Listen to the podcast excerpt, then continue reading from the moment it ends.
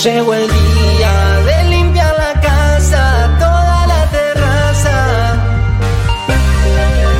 Compro un yogur y lo pago en cuotas. Saco una selfie y rebebota. Ya me prendí uno y con la aspiradora soy tan sensual.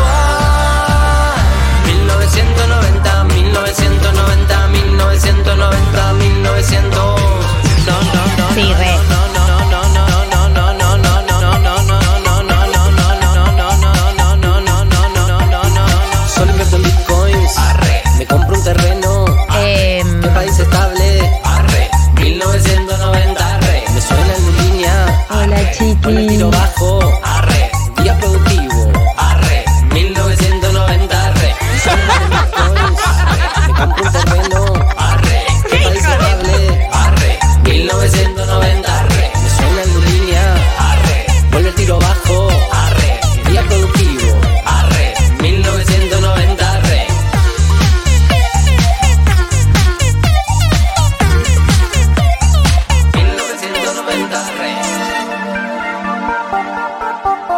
Una locura. Sí, por supuesto. 1406 eh, en la ciudad de Buenos Aires y en toda la República Argentina. ¿Cómo le va Martín? Hola. Martín le tira. ahora, ahora que. Ah, estoy re nerviosa, boludo, estoy re nerviosa. Bienvenidos a 1990, este nuevo programa en Radio AM. Arrancaba. AM Culo. Eh, Buen sábado para todos. ¿Cómo les va? ¿Cómo anda la banda? acuérdense de mandar nuestros fax. Eh, ¿Cómo estás, Marto? Bien, muy bien. Eh, no, no nos abre el WhatsApp. ¿A vos tampoco? A mí tampoco. A mí sí me abrió Sí. ya. Estoy para Ya los tangazos. Uh. ¿Vos escuchás tango? Porque No. te vi bailando folclore Ah, en la semana. yo soy más del folclore. Mira, yo soy más del tango. Sos más y bueno. Y porteño pero nivel sí, 5. Claro, porteño nivel 5, yo soy más del folclore. A mí me agarras. Me agarras. Me a mí me agarras un domingo a la mañana, previa a mediodía, estoy hablando once y media de la mañana, y me decís, Sí. che, el día está espectacular. Yo pongo unos. unas zambitas. Una zambita. Unas zambitas. Tengo una playlist ahí de Ah, yo tengo zambitas. playlist de tango. Mirá. Che, ¿y cómo, cómo llegaste al tango, por ejemplo? Corrí el año. Bueno, así te, si te qué, buena, pre- cuento. qué buena pregunta que me haces, compañera. Podemos hacer todo el programa, sí, por favor. Compañero, ¿cómo le va? Tomando mate. Acá. Río de mate. Eh, ¿Cómo llegué al tango? No sé cómo llegué al tango. Tengo un video mío muy chiquito. Sí. Eh, estamos hablando. ¿Cuatro o cinco años? Ah, ah, muy chiquito. Sí, eh, Jardín de Infantes, que eh, era como una actividad de hacer publicidades falsas de cosas. Ah, sí. Tipo vender fide, no sé, como Sí, sí, sí. En el jardín. Y hay un video mío cantando Mi buen aire querido. Ay, me ¿Cuándo puedo llegar a morir. papi? Todo redondo. llegar a morir. Todo redondo y yendo a la fonodióloga porque nadie me entendía nada. Es bellísimo lo que estás contando. Eh, sí, o sea que, chicos, eh, supongo que en parte mi padre, mi abuelo, las cosas Ah, sanas, ahí, lo que, familia. lo que escuchaban. En mi Eh, casa no se escuchaba tango, tampoco folclore, pero bueno, por vivir en el campo. De hecho, yo tengo un par de años de profesorado de folclore. No. Sí, mirá. sí. Yo rendí Pero- Malambo Ay. 1 y 2. Hice tres años No de sé hasta qué punto chiste, No, no, no, porque fue un real. Tuve una carpeta con todas las danzas, boludo. Pero- Había, te voy a contar, voy a contar esto y ya está, y cerramos acá el tema. Eh, vos cada, cada año como que aprendías la- las mismas danzas. Folclore es una danza bastante ritual en algún punto, porque los es como. Ah. ¿Viste las películas de- del romanticismo de Inglaterra que, que se hacen esos bailes donde se encuentran pareja? Sí.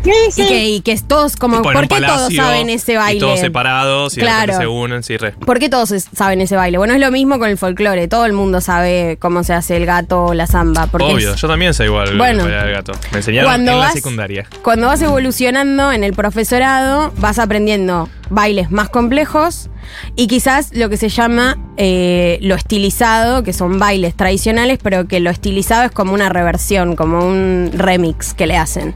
Entonces los pasos tradicionales se convierten en otros pasos. O sea, yo ya estaba entrando en la, eh, la etapa de aprender tipo chacarera estilizada. Ay, ay. Pará, pará. Bueno, Pero, bueno. eh, ¿Iba a ser profesora de folclore? Exacto. O sea, el profesorado es para ser profesora. Claro. O profesor. de Claro, folclore. claro, claro. Rendís.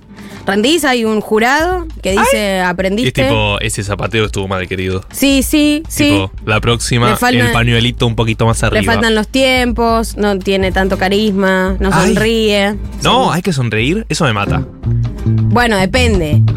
Depende, pero sí, depende del baile, digamos. ¿no? Depende qué es lo que estás interpretando. No, la gente ya empieza a mandar mensajes y audios al 11 40 66 000. Esto es eh, 1990, Marto. Les cuento a la gente. Un sábado más, acá estamos. Galia todavía no está. Yo soy Leila Bechara. eh, me, me está tocando ocupar este rol de Sí, por conductora. supuesto. No le pido disculpas si lo hago mal. Primero. No, lo vas a hacer genial. Sí, sí, sí. No, bueno, no sé, no sé. Es la primera vez que hago conducción de radio. Estoy muy preocupada por No. verla a Juli que me da señas o que me diga algo. Bueno, Está pero todo bien, Hiciste dice. conducción de streaming. Streaming. Bueno, pero no es lo mismo. Conduction. Yo eh, en streaming po- puedo zafar un poco más. ¿Sí? Y porque pongo caras. Ah, ah, vos- es que vos sos actriz. A Eh, yo veces soy me olvido, te olvidas, amigo. Yo casi gano un Oscar. Pero, ¿y no bailaste folclore? Eh, Bueno. Ponés en el CV, tipo. ¿Cómo voy a poner pará, en el pará, CV pará, dos años de profesorado? Viste No es que, nada, Viste es que los actores y actrices tienen Sí. un CV muy particular. Ah, porque cuando el- van a buscar. el tipo, necesitamos. No, pero claro, necesitamos una persona que hable portugués, sepa cantar Sí. y sepa coser y tejer. Porque el personaje hace eso. Entonces, Sí. vos tal vez. O sea, Podría, claro, podría poner, es verdad. bailar malambo. Sí, ¿Qué sí. más? Eh, Chacarera, no, no. gato. Gato, samba. Boluda, escondido. Hay una salida ahí. Bueno, bueno. Hay que Ya, hacer Argentina Cuando 1810 se en me vez de acabe Argentina. este, eh, claro, cuando se, cuando se me acabe este curro, Sí. me puedo dedicar a dar un poco de clases. Me puedo dedicar a dar un poco de clases. Escúchame, Sí. eh, fin de semana de superclásicos. Bueno, esto tiene que ver un poco, ¿no? ¿Cómo te Porque preparas? estos son clásicos que, que sí. Tango folclore. Tango y folclore son. Se ve que son. Vos preferís sí. tango.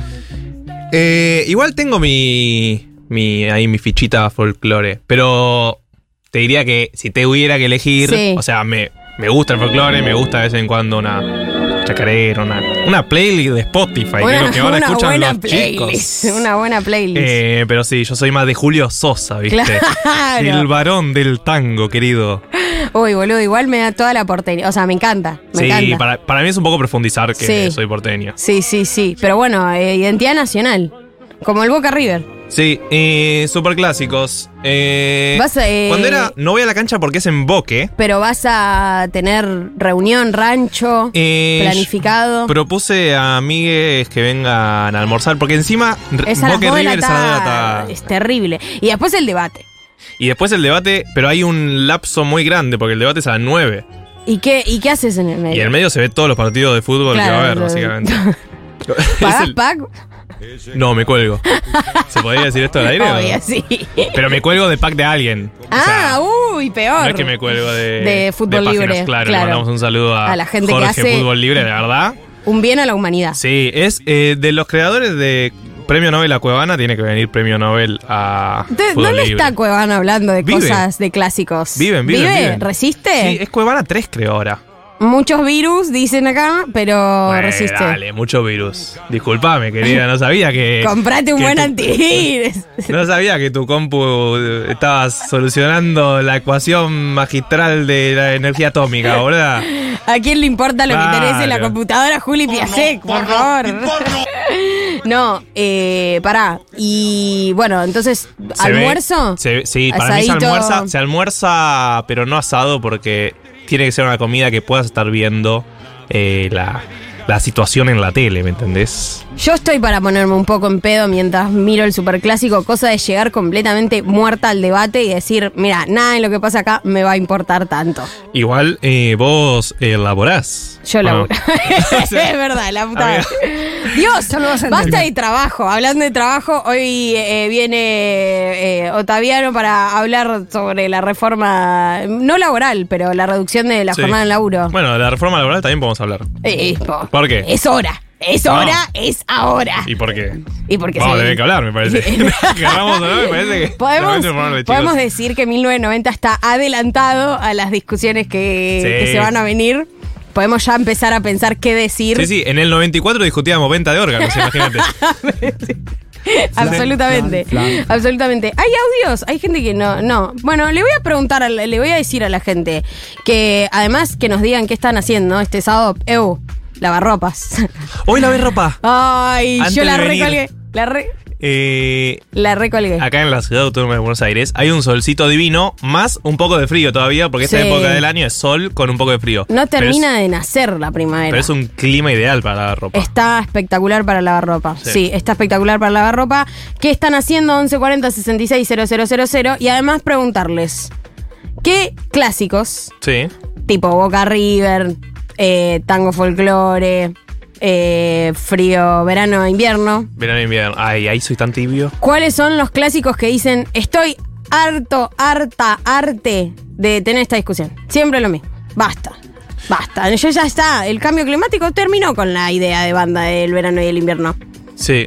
Igual membrillo sigo batata, siendo- Membrillo batata, eh, yo soy el meme de yo los quiero a los dos. O sea, ¿por qué tenemos que elegir a uno? Porque hay que elegir. Porque hay que elegir. Porque hay que elegir. Aparte, elegir es difícil en la vida actual. Eh, Eh, todo el tiempo hay que estar eligiendo. Aparte, Yo no quiero elegir ¿por tanto. qué si puedo tener los dos? Por eso.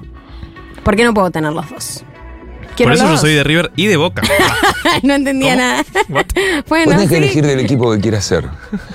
Bueno, dale, eh, dale Marta, dale Marta. ¿Vieron ese tweet que circulaba antes de las elecciones de si querías eh, echar al kirchnerismo, si querías echar al macrismo, poné en la boleta a Milei o Boca?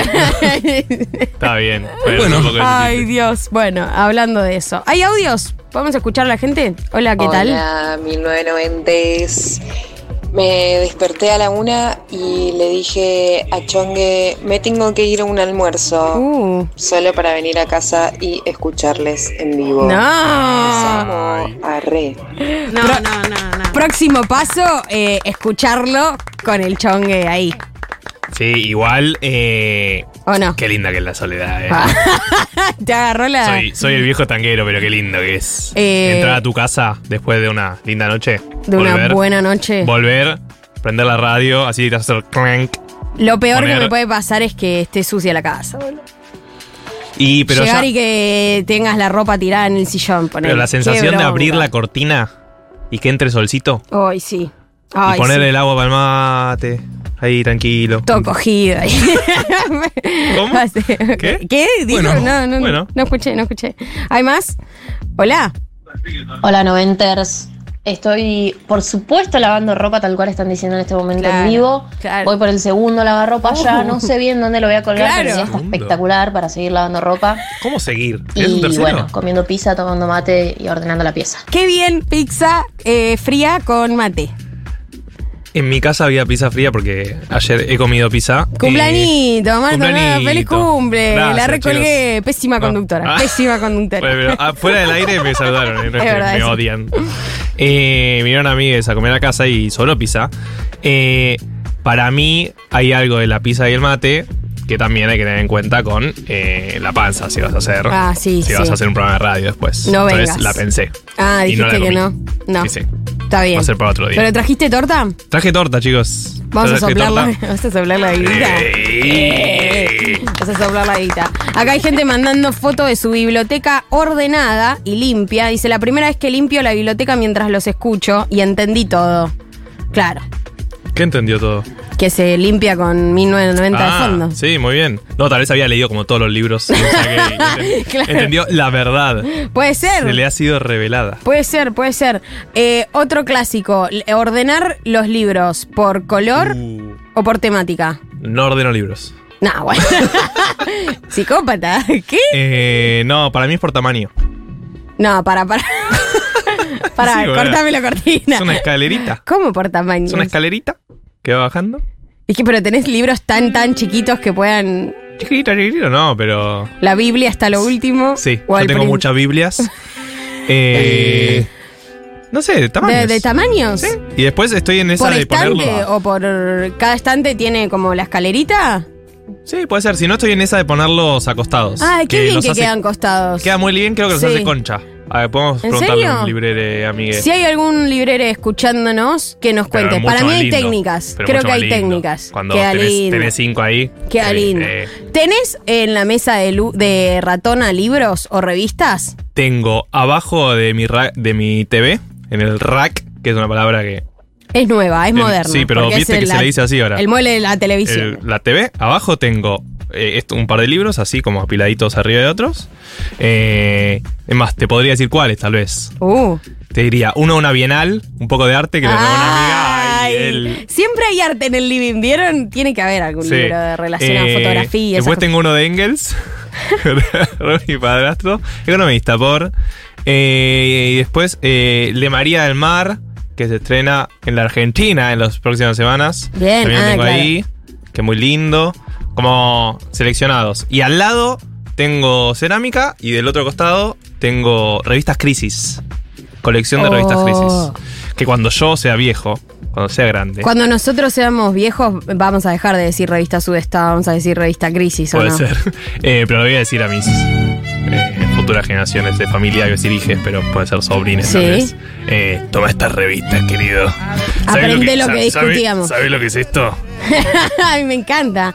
Ay, re Cri- quiero hacer eso con mis Tengo, descendientes. tengo colección real, porque estoy suscripto de hace muchísimos años, debo tener 30, 40 seguro. ¿Las lees todas? Amiga. No, bueno. tengo 40 re, no, da. Hay más audios al 11 40 66 000, clásicos de los que estás harto. O harta o arte. Hola querides, ¿cómo andan? Acá estoy intentando dibujar en este sábado soleado pero con frío, pero lamentablemente mis fibrones, que no vamos a decir la marca porque no tengo canje con la marca, Ay, ya no amo. me andan más y son muy caros, No. así que bueno, acá una mujer noventosa llorando por ser un poco pobre para comprar sus materiales. Una vaquita. Che, eh, hay otro clásico ahí que dijo fibrones. ¿Y qué? ¿No son marcadores? Ah, Porque no. yo, tal vez hay una diferenciación que no la conozco, pero creo que es una discusión de Twitter. Fibrones, marcadores, ¿Sí? masita, galletita. ah, masita, eso. galletita. Pero yo toda mi vida le dije marcadores. Tal vez el. Yo fibrones le dije toda la vida. Pero no es, no es, no son cosas distintas. ¿Eh? ¿Cómo saberlo, no? ¿Cómo saberlo? Si Bueno, que nos diga la- el conocimiento. Que nos diga la. Eh, te cuento hoy, eh, Marto, vamos Contame. a tener un programón, porque mm, esto lo tendría que haber dicho al principio. No, puedes decirlo ahora. Ah, bueno, bien, Sí, yo te- perfecto. Viene Juan Manuel todavía no vamos a estar hablando de la reducción de la jornada laboral, entre otras cosas también sobre, bueno, el mundo del trabajo en general, porque se está poniendo muy en discusión con lo de ganancias también. está bien trabajar o no. Eh, eh, me parece que es hora de que discutamos eso. No está Sí. bien trabajar. Yo, yo hay que dejar de trabajar. La otra vez eh, mi psicólogo me trató de vago. No me trató de vago, pero me dijo algo así como, bueno, pero al final no te gusta trabajar. Y es como, obviamente, ¿no? A nadie Bueno, le gusta trabajar. Como- A nadie le gusta trabajar. Bueno, con, es- con Juanma vamos a estar hablando de eso. Eh, vamos a tener manual de supervivencia porque se viene el debate. Sí. eh, y estas últimas semanas, yo no sé cómo lo notas vos, está difícil debatir. está como medio. Está el terreno está como. pantanosa la cosa. tan- te- entras en una Harina movediza. arena movediza. eh, así que vamos a dar tips, consejos, manual. Sí. Para debatir con alguien que no piensa igual, básicamente. Dale. Un poquito igual, un poquito distinto. Yo voy a abrir mi corazón. Uf, uh. Voy a dar todo lo que tengo para este manual de supervivencia. Y también vamos a contar con la presencia de Guille Aquino. Eh, sí. Otro viudo. Otro, ganas- otro viudo de Galia. Sí. Y sí, la- lo abandonó, así que nos juntamos para llorarla tranquilos. Sí. Epa. Vamos a estar hablando con Guille ahí un buen ratito. Eh, no sé qué significa la ge- el gesto que me hizo. Uf. ¿Qué gesto te habrá hecho, no? No, no, me, me hizo una seña que yo eh, no vi en mi vida, ¿eh? Ah, no, quería, No, pero no. esto es radio. Ustedes en el streaming no tienen tandas. Así, así me hacía mi hermano. Bueno, eh, vamos a escuchar un temita. Slow de Tricky, nomás. Hasta las 4 de la tarde vamos a estar con ustedes. Esto es 1990. Quédense ahí, manden audios, los queremos un montón. Son lo más.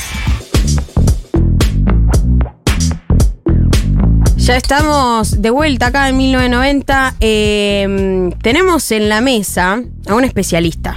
Me gusta cuando invitamos gente que Sí. sabe. Bueno, siempre invitamos gente que sabe igual. ¿Sí? ¿Por qué? Bueno, No, duda. Hay gente que es copada. Interesante. Hay gente que es copada, acá tenemos copada y que sabe. Claro, por eso. Copada y que sabe, Juan Manuel todavía no, ¿cómo le va? Buenos? Aló. buenos días, ¿Todo buenas bien? tardes. ¿Todo bien? ¿Vos? bien, muy bien. Bien, me alegro. Bueno, eh, Juanma es eh, abogado laboralista, especializado en futuro del trabajo, investiga en eh, capacitación y estudios sobre trabajo y desarrollo en la UNSAM. ¿Está bien lo que digo? Sí, CETID. CETID, se- no sabía cómo decirlo. CETID, está bien, perfecto. ¿Cómo andás? Bien, bien. Bueno. Ansioso, ansioso. Uy, ¿Por estamos ¿Por todos qué igual. todo? Porque mañana es el debate y antes es el superclásico. Ah, y de- eh, River. Gallina. ¿Qué vas a hacer? Eh, voy a tratar de verlo con mi viejo. ¿Por qué tratar? Tratar porque tengo que laburar todo el domingo. Ah, ok, ok. ¿Vas a estar eh, chequeando Escribiendo, datos? Escribiendo. Escribiendo, escribiendo, pensando, leyendo. Bien. En la semana no se puede hacer eso, ¿viste? ¿Qué, qué haces durante la semana? ¿Qué hace un abogado laboralista No durante la semana? no escribo. Reuniones, cafecito, tribunales, negociaciones. ¿Te gusta esta parte de la campaña? Eh, para mí es la más fea.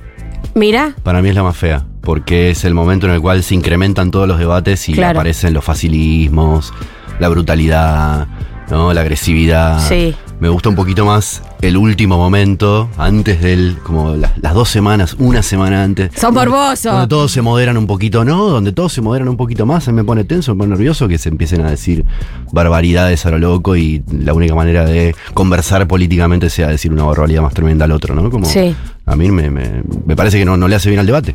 no, no, total. Capaz la etapa va a cambiar después de mañana, ¿no? ¿Vos decís? Y capaz, ¿Le tenés fe? Capaz después del debate empezamos a discutir propuestas políticas y más que eslogans y puteadas y ese tipo de cosas que me parece que están como protagonizando la agenda hasta ahora. Sí, es, es de lo único que. Bueno, la única forma en la que se habla casi. Y me angustia. no te pongas mal. Eso me angustia. o sea, Acá no se estamos. No se puteen. Cuídense, trátense bien. No, bueno, eh, un poco la, la idea, eh, esta semana eh, sucedió que se envió al Congreso y ya está debatiéndose en comisiones eh, el proyecto por la reducción de la jornada laboral. Eh, pero paralelamente viene habiendo anuncios en torno al trabajo, a la, bueno, la reducción de, de ganancias, de la eliminación de la cuarta categoría en el impuesto a las ganancias, y se viene hablando ya hace un tiempo sobre el mundo del trabajo. Eh, Massa como candidato viene haciendo anuncios en esa línea, también viene hablando de nuevas formas de laburo, habla del monotributo tech. Bueno, en el mundo del trabajo que es como un concepto que el argentino tiene como muy instalado como parte de, de un proyecto popular, ¿no? Peronista, ¿no? El trabajador y la dignidad del trabajo, hoy está bastante en discusión.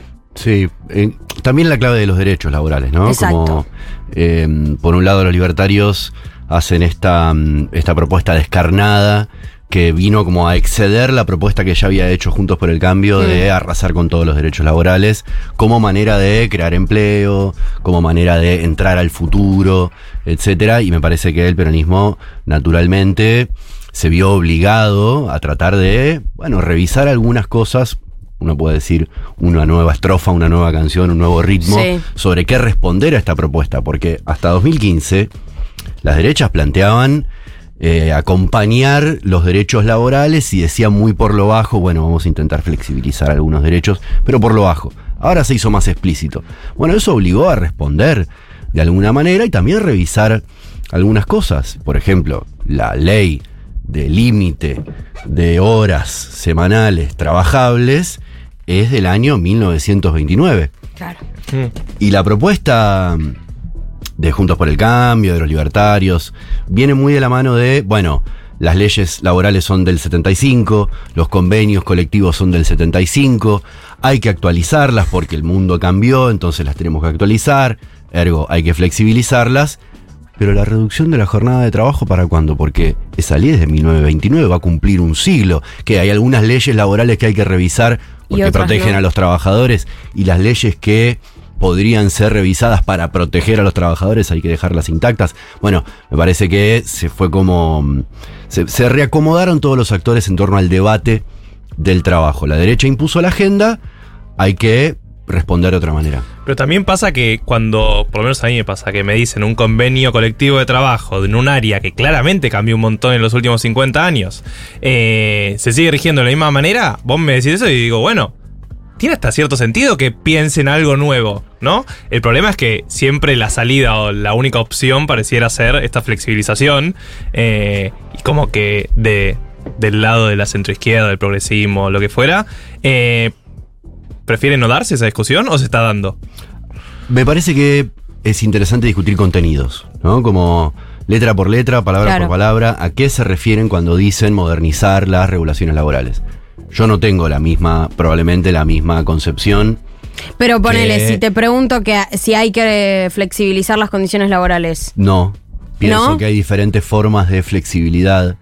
Y por eso digo, vamos a discutir, por ejemplo, conceptos. Bueno, ¿qué está diciendo Juntos por el Cambio cuando dice hay que modernizar, hacer menos rígidas las leyes, flexibilizar las leyes laborales? ¿De qué está hablando? Bueno, está hablando, por ejemplo, de banco de horas. Banco de horas es una parte de la propuesta de reforma laboral de Macri del 2018. ¿En qué consiste esto? En que el empleador puede decirte un lunes, Hmm. mira, te vas antes. Hoy no te necesito. No Ey, ¿y no qué? Y mañana me las cobra. Y te devuelvo, o me devuelves esas horas que te di, que te regalé ahora, el jueves que viene. Y el trabajador dice, no, pero yo el jueves que viene tengo que ir a buscar al nene Mm. a la escuela. No, está bien, pero hay un banco de horas. pero hay un banco de horas en donde podemos compensar las horas. ¿Quién decide cómo se distribuyen esas Claro. horas? El empleador. Bueno, eso es flexibilizar la jornada de trabajo. Ahora, yo creo en otra manera de flexibilizar, en otra concepción de la flexibilidad. La flexibilidad en cabeza de las personas que trabajan. Claro. Que sean las personas las que puedan decidir cada vez más, tengan soberanía sobre su tiempo de trabajo y puedan decir, mirá, el miércoles necesito irme antes, porque tengo que ir a buscar al nene a la escuela. Sí. ¿Y por qué? Porque lo necesito. La, el- la distribución del tiempo de trabajo, cómo se flexibiliza, en definitiva es una discusión respecto de quién decide cómo se distribuye ese Claro. tiempo, si los empleadores o los trabajadores. Y esto es una discusión de concepto. No es simplemente una, una- una posición general de hay que modernizar. Bueno, ¿en qué dirección? ¿Para Claro. quién? Claro. Eh, pensaba ahí porque en, en la pandemia se discutió la ley de teletrabajo, ¿no? Eh, que me acuerdo de haberla leído y haber eh, escuchado el debate y, y me parecía como muy interesante algunos puntos, ¿no? Como el derecho a desconexión, la flexibilidad de las horas, bueno, que te cubran los costos de internet, de la silla ergonómica, que me acuerdo que era como, che, por ley, pídanle la silla a su empleador. La, Eh, la primera ley laboral de la Argentina, que los trabajadores puedan sentarse. ¿En 1900 serio? Sí, sí, princi- principio del siglo XX. Increíble. Bueno, eh, y pensando en eso, incluso ahora queda como un poco viejo ese debate, ¿o no? Eh, bueno, solo, por ejemplo, lo que vos decís del derecho a la desconexión y el derecho a interrumpir la jornada de trabajo para las personas que tienen tareas de responsabilidades de cuidado, o sea, que tienen a cargo Sí. el cuidado de otras personas, quedó en la ley de teletrabajo. Eso bien podría extenderse A todas. a todo tipo de trabajo. Y eso es una manera de aumentar la soberanía de las personas, sobre todo de las que cuidan, aunque podría ser de todas las personas, Mm. en toda actividad para interrumpir el trabajo cuando ellas lo necesitan. Con alguna justificación, por supuesto. No es porque se me canta. Pero eso podría extenderse a, este, a todas las actividades. Y quedó viejo, más o menos, porque el derecho a la desconexión, a la desconexión digital, que es el derecho a que no te contacten o no te ordenen o no te pidan algo fuera de la jornada de trabajo, Imposible. O sea, bueno, no es otra cosa que la actualización del límite de jornada en un entorno digital. claro. Es cierto, las cosas cambiaron. El trabajo no se organiza de la misma manera, no se organizaba de la misma manera en 1929 que ahora. Las cosas realmente cambiaron. Bueno, hay que actualizarlas. ¿En qué dirección? El derecho a la desconexión es una forma de actualizar el límite de la jornada de trabajo. Cuando se termina la jornada de trabajo, se terminó. Eso, ¿en la ley está escrito para el entorno digital? No. No. ¿Hay que escribirlo? Sí. ¿No está escrito ahora? No. ¿Aplicaría también, por ejemplo, para trabajadores de aplicaciones? Eh, aplicaría para toda persona que trabaja a través de eh, algún medio digital. Claro. Básicamente todos, o sea, Sí, el- sí. el WhatsApp es una herramienta de trabajo para todo el planeta. Sí. Porque sí. nos comunicamos de esa manera con los jefes. Digo, el mail era una gran novedad hace algunos años. Bueno, hoy el WhatsApp es una herramienta fundamental. Nos comunicamos de esa manera con nuestros compañeros de trabajo, con los jefes, etcétera. Ahora, hagamos una, una preguntita, digamos, de qué no dice la ley respecto de cómo están armadas las plataformas, no digo las plataformas de Mm. trabajo como Rappi, Pedido Ya, Uber. Pensemos solo en WhatsApp. WhatsApp te da la posibilidad de que vos configures como mejores amigos Sí. y público en general. Bloqueo estos mensajes. Bloqueo estos mensajes desde las, no sé, 10 de la noche hasta las 8 de la mañana del otro día. Estaría buenísimo. No lo podés configurar. La- y la ley tampoco te protege de esa posibilidad porque no hay derecho a la desconexión. Entonces, si no lo permite WhatsApp, no lo permite la ley, ¿quién defiende al trabajador frente a los nuevos entornos digitales? Digo, para como no responder tu pregunta por el lado de los trabajadores No, de plataformas, está bien. sino por una plataforma con la que trabajamos Todos. todos. ¿Y por qué crees que va, tal vez lo hay y no lo conozco? Un grupo, así como existen los sindicatos que defienden los intereses de, de esos- de los empleados de ese sector, eh, que no haya un grupo que esté pensando en estas cosas y no solo pensando, sino también actuando. Digo, la, la imagen de la eliminación del impuesto a las ganancias en el Congreso y los grandes sindicalistas festejándola, porque claramente impacta en muchísimos de los trabajadores de sus sindicatos, me parece como el sumum ¿no? de esa cuestión de eh, tal vez la burocracia bien entendida o como la defensa de, de los intereses de un sector. Mm. Sí, se dieron varios procesos, me parece, en los últimos años, que es como de dualización del mercado de trabajo. Es decir, trabajadores que por un lado lograron, porque están representados sindicalmente, mejorar sus, sobre todo sus ingresos, ¿no? O por lo menos empatarle a la inflación, que es la gran discusión de los ingresos en la Argentina en los últimos años. Y hay muchos trabajadores que no tienen sindicatos o no tienen la representación o no tienen las defensas para poder Total. llegar a actualizar derechos entre otras cosas.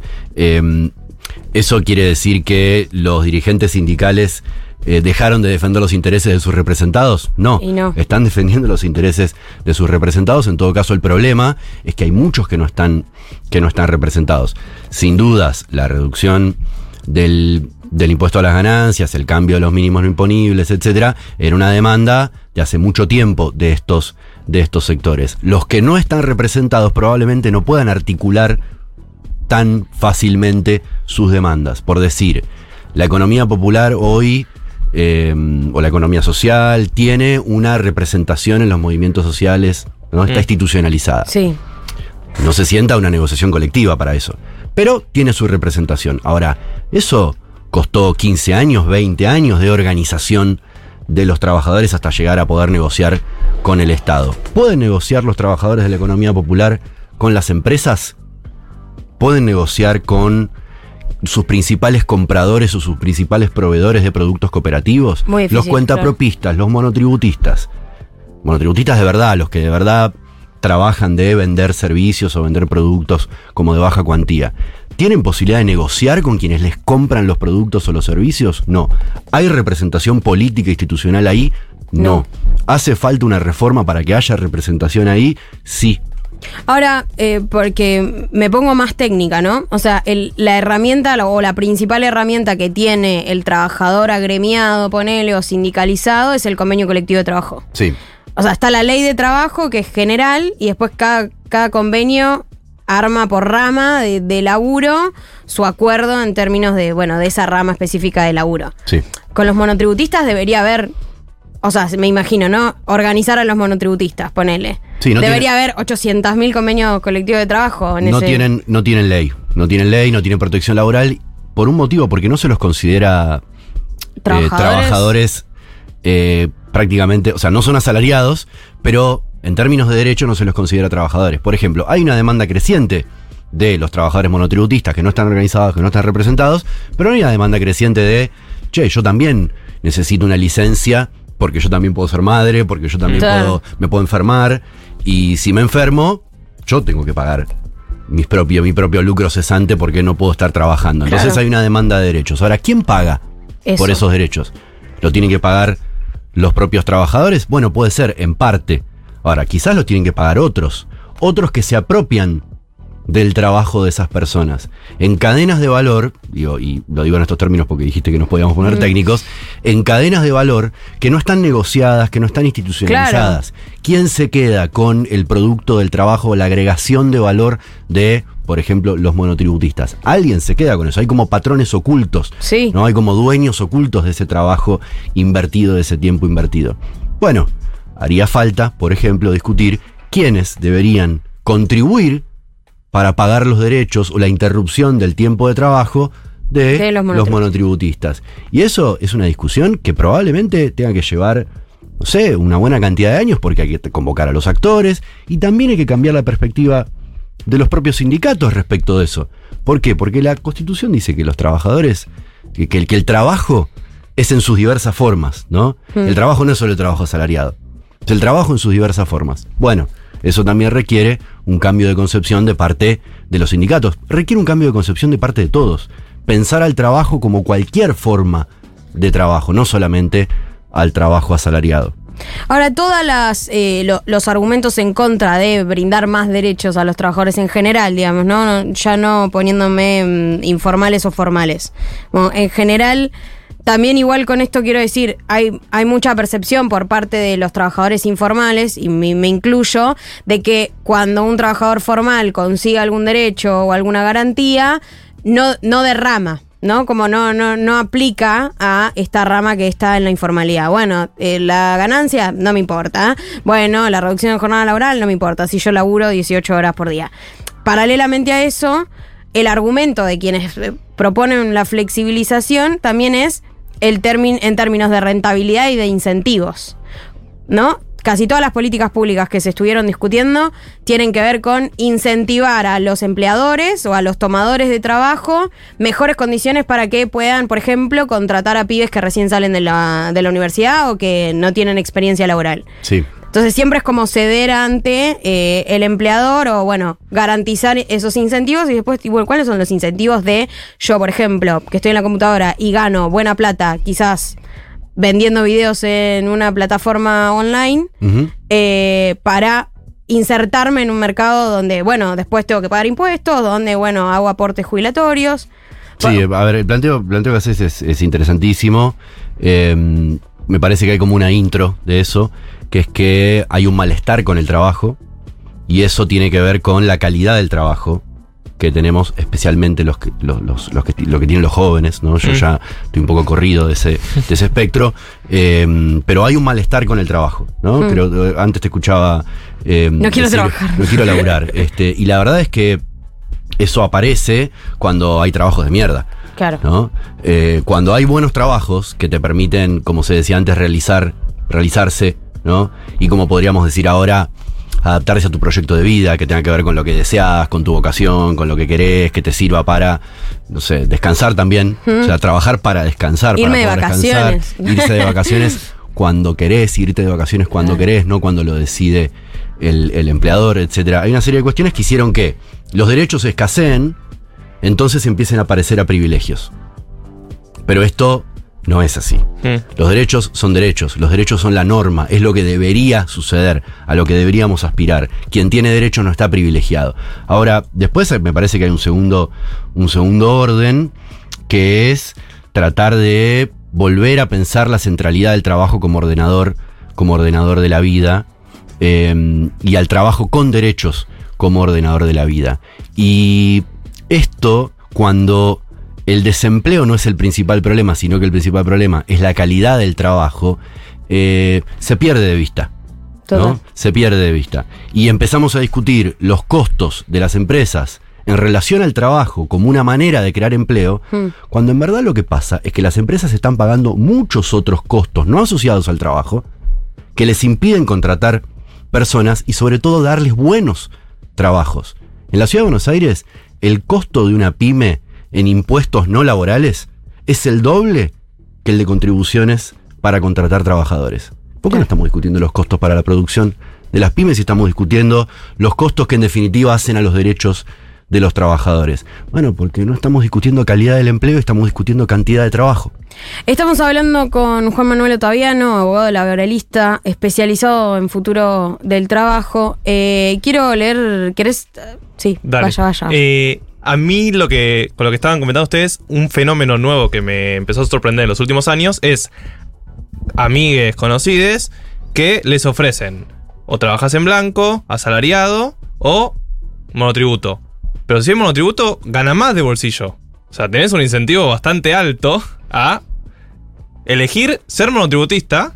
eh, y muchos amigos lo eligen porque, obviamente, preferís tener más dinero eh, en tu cuenta bancaria a final del mes en vez de pensar en una posible jubilación que todos en mi generación sabemos que. Primero Chau, chau. es a muy largo plazo y segundo, las chances de que exista un sistema jubilatorio para ese momento del país, eh, no sé si son bajas, pero bueno, están en duda. Eh, ¿Cómo lo ves vos esto? ¿Ves que está sucediendo algo así? Mira, ayer estaba, ayer estaba en, una, en una diplomatura de, en la que participó Ana Miranda, que hablaba justo de este tema, Mm. y decía de algo muy interesante que es, hay como dos preconceptos sobre eh, los deseos de la juventud y las, y, las, y, las, y las preferencias de la juventud respecto al trabajo. Una, un- un- una, una suerte de prejuicio, es que los jóvenes quieren cambiar de trabajo todo el tiempo sí. porque ahora la realidad es así, ¿no? Como, Sí. Porque ahora se adaptaron a la incertidumbre, ¿no? Y quieren cambiar de laburo cada dos por tres. Y las encuestas, los estudios indican que esto no es, ¿Es tan así. Que esto no es tan así porque los jóvenes quieren estabilidad, quieren ganar un, un, un ingreso, quieren tener un ingreso fijo, también pueden querer uno variable, pero uno fijo. Quieren derechos laborales. El tema es que ahí su, su posibilidad de inserción laboral lo lleva a aceptar como correr a la baja, ¿no? Claro. Sí. Y aceptar quizás menos derechos para obtener mayores ingresos. Y otro prejuicio que también hay en relación a, a los jóvenes es que quizás uno más de nuestro lado, ¿no? Que es, no, los jóvenes quieren un trabajo fijo, estable, por 20, por los próximos 20 años de su vida. Bueno, tampoco. No, no, claro, claro. Ni una cosa ni la Bueno, otra. tampoco, digamos, entre la certidumbre total por el, por el resto de tu vida y la incertidumbre de la semana que viene, tiene que haber un equilibrio. Mm. Y ese equilibrio lo están demandando los propios, los propios jóvenes. Creo que ahí está como un, un reseteo que nosotros tenemos que poder hacer respecto de cuáles son las expectativas de los jóvenes respecto al trabajo y no estigmatizar al que quiere ganar un mango más y está dispuesto a resignar derechos laborales. En todo caso, la tarea es ver cómo adecuamos mejores protecciones para que esos trabajadores también tengan derechos laborales y los otros no pierdan tanto en términos, en términos de ingresos. Pero el camino no es abaratar el trabajo. El camino es protegerlos mejor. Claro, claro. Hay, acá hay un mensaje eh, que, que- que quisiera leer porque me parece interesante. Pregunta, ¿qué piensa de los trabajadores estatales que trabajamos como en relación de dependencia, pero somos monotributistas? ¿Qué pasa con el Estado contratando gente? Bueno, es como que no da el ejemplo, ¿no? Eh, eh, y, y eso creo que es el problema, el problema fundamental. Dos aclaraciones. Una, el Estado hace ya muchos años, incluso durante el macrismo, eh, adoptó pases a planta, ¿no? Como de, de contratos de locación a contratos en relación de dependencia, de monotributo a contratos de locación con mayor estabilidad, etcétera. Hubo un proceso de estabilización Mm. de este, los contratos de trabajo o de los, de, los, de los empleos públicos en los últimos años. Después, no es lo mismo el monotributista que está trabajando en relación de dependencia en el sector privado, eso es fraude a la ley, que trabajar como monotributista para el Estado, porque el Estado tiene una ley que dice yo puedo contratar personas como monotributistas. En todo caso, podrá estar mal, podemos discutir cuán bien está eso, cuán, Sí. cuán mal está haciendo las cosas el Estado, pero no es fraude a la ley. ¿no? Ok. En cambio, cuando estás facturando para un restaurante, ¿no? Y no te están pagando en relación de dependencia, te están pagando en negro, como quien dice, eso es fraude laboral. Y esa distinción hay que, hay que, hay que poder hacerla, sobre todo para poder dar el debate con el sector privado y, Y con también el con el Estado. Claro, claro. Eh, estamos hablando con Juan Manuel Otaviano, abogado laboralista especializado en futuro de trabajo.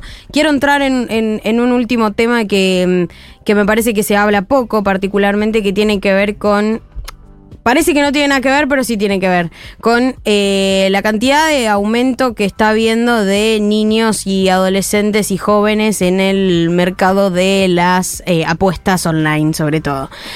Porque hay una percepción sobre esa facilidad de generar ingresos, también de perderlos, pero sí facilidad de generar ingresos, de pensarse como una salida laboral. Eh, y, y pienso si, bueno, igual hablando un poco también se cae, se cae un poco que es, bueno, eso, ¿no? La calidad de los laburos. Estoy en mi casa, apuesto, gano buena plata. ¿Cómo, cómo se pueden pensar salidas laborales eh, que, bueno, que, que ataquen un poco este problema de la facilidad de la plata, ¿no? Frente a cualquier otra cosa.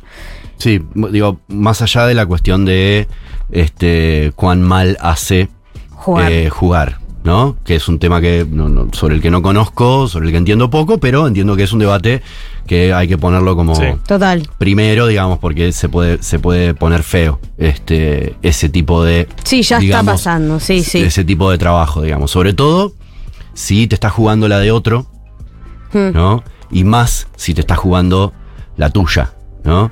Eh, la que, y acá es lo que quiero tratar de problematizar, habría que ver si lo que está pasando es que hay un trabajo parcial que te genera ingresos y con esa guita que haces de un trabajo a tiempo parcial, te la estás patinando este, en, en- en una- alguna plataforma, eh, tradeando algo, Claro. etcétera. O sea, te estás jugando tu salario.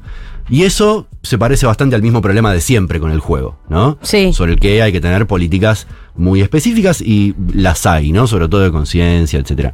Eh, pero más allá de esa, de esa cuestión, eh, a mí me parece que hay una eh, necesidad, obviamente, de generar ingresos rápidos. Claro. Esto tiene que ver con el contexto de inflación, sobre todo galopante, ¿no? De la gran inflación, sino una, de una, de que no hay precios relativos, etcétera, y que en realidad no sabes cuánto estás ganando. ¿no? no sabes cuánto cambia tu, tu poder adquisitivo día a día o semana a semana. Cerré el presupuesto y era un montón y después ya. y eso en términos de planificación, bueno, obviamente te puede llevar a ir a buscar generación de ingresos por, por otras vías. Yo trataría de no estigmatizar esa búsqueda de generación de ingresos. De la misma manera que no hay que estigmatizar a un trabajador, o pienso que no hay que estigmatizar a un trabajador de plataformas que decide eh, generar ingresos a través de una aplicación y repartir a través de una aplicación, resignando eh, derechos laborales. Otra vez, en todo caso, hay que pensar cómo se protege a esos trabajadores. Y después, también, y esto lo puedo relacionar con, con- con lo que viene planteando Juntos por el Cambio en relación a la inserción laboral de los jóvenes. Hmm. Juntos por el Cambio viene planteando aun- adelantar el- el- el- la incorporación de los jóvenes al mercado de trabajo en detrimento de la terminalidad educativa y de la formación profesional. Sí, ya desde la secundaria te digo. Ya como en la Ciudad de Buenos Aires desde la secundaria, lo cual me parece gravísimo. Es cierto, los jóvenes necesitan eh, trabajar. O me pregunto, ¿necesitan trabajar o necesitan ingresos? claro. Y deberían estar estudiando, capaz. O de joda, ¿por qué no? Como descansando. Deberíamos estar de joda, eso es verdad. Eso es Bueno, verdad. Y eso tiene mucho más que ver con los deseos de los jóvenes, que es salir a trabajar a los 16 años. Y al mismo tiempo, Juntos por el Cambio está planteando aumentar la edad jubilatoria. Bueno, eso es un combo terrible. Los quieren muertos. O sea, eso es. La Argentina le está dando trabajo a mucha gente, aún en términos, en, en- en un contexto de ciclos económicos inestables. El problema no está en la cantidad de trabajo, está en cómo se generan ingresos y en la calidad del trabajo eh, que se está generando. Si saturamos el mercado de trabajo, generamos sobre todo malos empleos, bueno, la gente va a tratar de conseguir ingresos por donde sea. Y eso eh, hay que eh, renovarlo si se quiere o cambiarlo desde raíz, desde cómo se plantea, cómo se ordena el mercado de trabajo. La reducción de la jornada de trabajo es una buena manera de empezar a cambiar eso. Juanma, muchísimas gracias. A ustedes. ¿Nos pasaste bien? Sí, me encantó. Eh, próximamente vas a estar de nuevo seguro, porque bueno, de esto vamos a seguir hablando. Era Juan Manuel Otaviano y nosotros nos vamos a una pequeña tandita. Eh, vamos a escuchar Soft Cars. Uy, pero ¿cómo se dice esto? Lluele, yeule, yeule.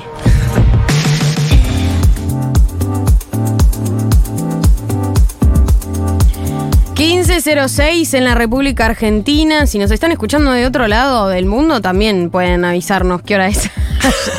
1140 660000.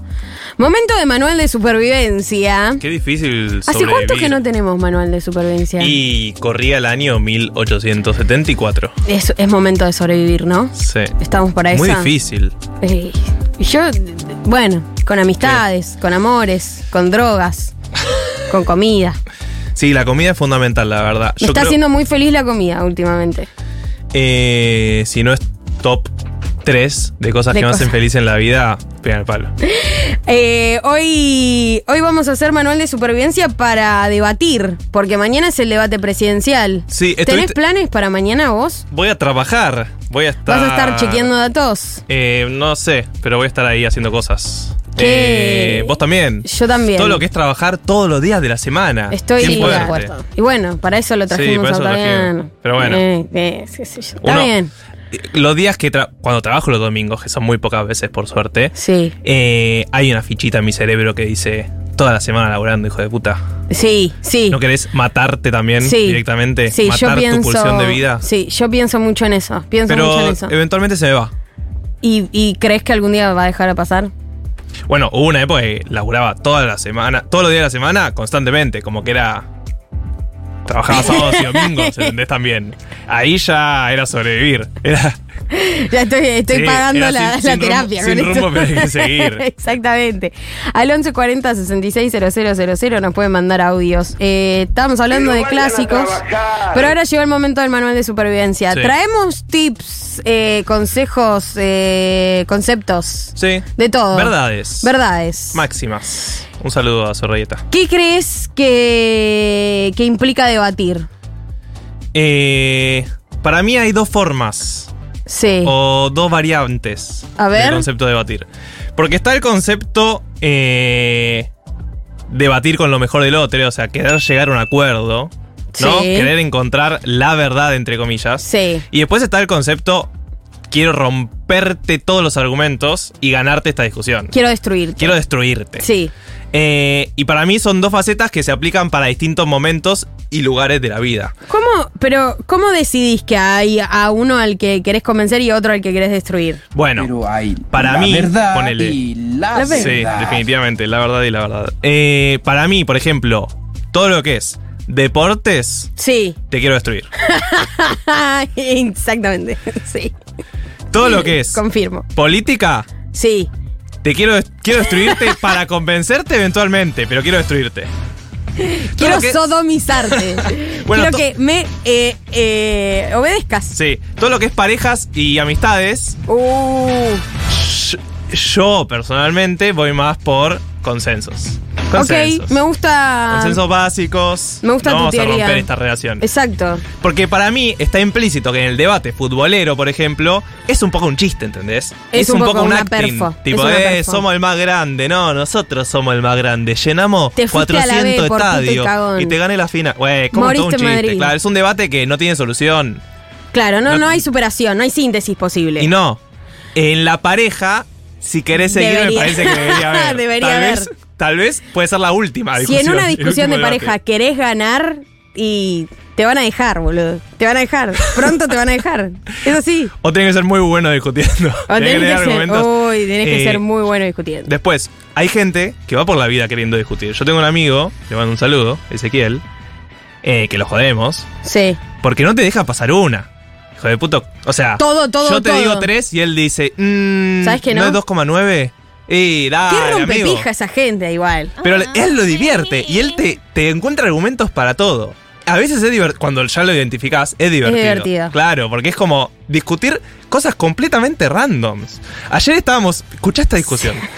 ¿Cuánto puede sobrevolar un avión No puede ser legal. sin los dos motores? No puede Y ser el legal. chabón estaba discutiendo a dos biólogos físicos, no sé, habían estudiado cosas en exactas. Y el chabón se ponía a discutir, no, ¿qué? Mínimo una hora. ¿Qué sabés? Estudiaste cine, Ezequiel, la concha de tu madre. Bueno, hay gente que debate, ¿entendés? Que encuentra su pulsión de la vida en debatir. Y a mí me parece fascinante eso. Yo, Porque es divertido. Yo banco mucho esa. A, a mí me, me da vida. O sea, me, me da vida discutir.